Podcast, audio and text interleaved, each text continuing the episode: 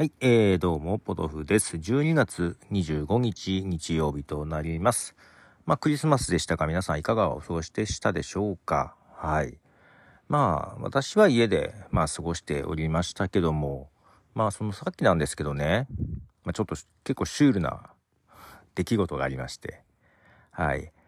あの、サッカーゲームですね、iPhone でやってまして、まあ前のウイニングイレブン、まあ今、e フットボールと名前を変えているゲームなんですけども、昔もやっててね、ウイニングイレブンの時にね、えー最近またあの、ね、ワールドカップ終わってからやり出しましたけども、まあ息子もやり出したんだけど、まあそんなに得意じゃないと。で、まあ私は前々からやっているという話をしていて、息子の友達が対戦したいと いうふうに言っているということで、まあ、最初信じてないというかね、まあまあまあまあ冗談でしょうと思ってたんですけど、先ほど本当に対戦しました。息子とも対戦してないのに、息子の友達と。で、あの言う、まあ、その知ってる人との対人プレーっていうのはやったことなかったんですけど、初めての対人プレーが息子の友達というね、まあ、1試合だけやりまして、まあ、序盤は結構き均衡、まあ、拮抗してですねあの攻めたり攻められたりみたいな感じだったんですけども、まあ、ミスをしてですね相手にゴール前でパスをしてしまい1点入れられたらもうそこからガタガタ崩れまして3対0で負けましたと。いうことで、はい、そんなことをしててですね録音も遅くなりましたがはい。導入が長くなりましたがえー先週からですね、先週？先週か。でいいのかな？あのー2022年のアルバム、ね、ベストアルバムを10枚の中、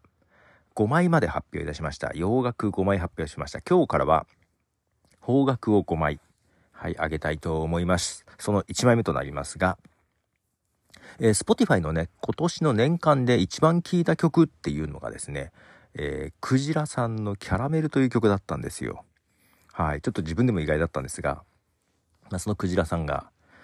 えーアルバム出してますので、それをピックアップしようと思います。クジラのですね、生活を愛せるようになるまでというアルバムが8月17日にリリースされておりまして、まずその中から1曲目、これはオープニングトラックでもあります、クジラの嘘だらけ。はい、えー、クジラの嘘だらけという曲でした。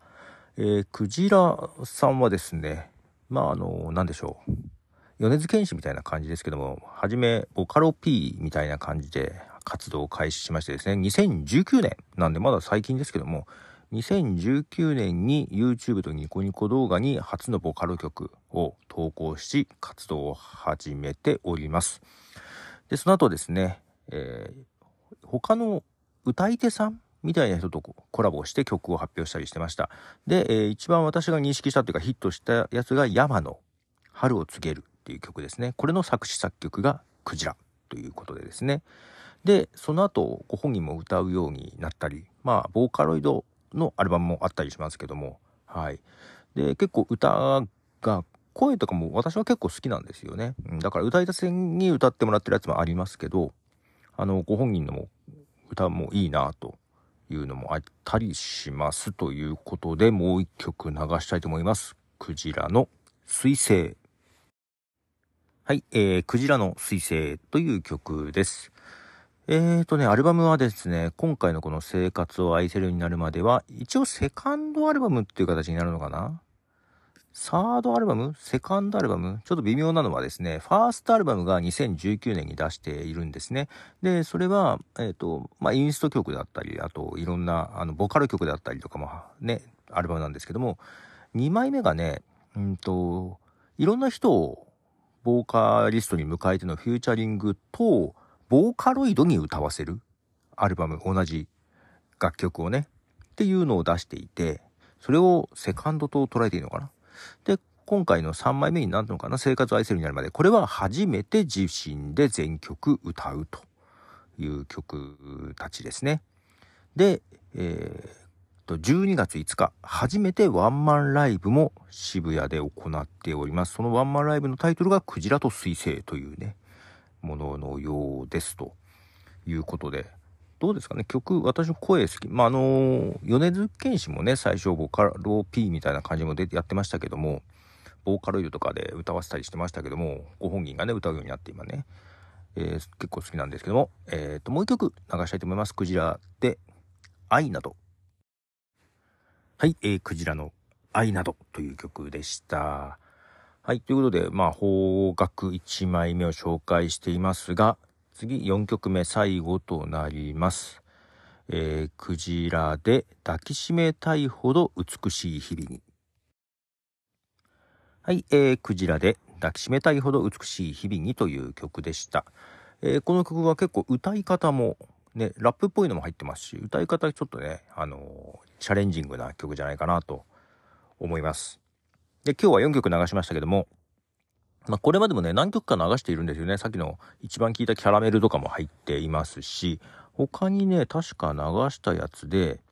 えー、薄アウトキッチンとかも流したんじゃないかな。呼吸とかどうだったかなとかなんか、結構ね、あの、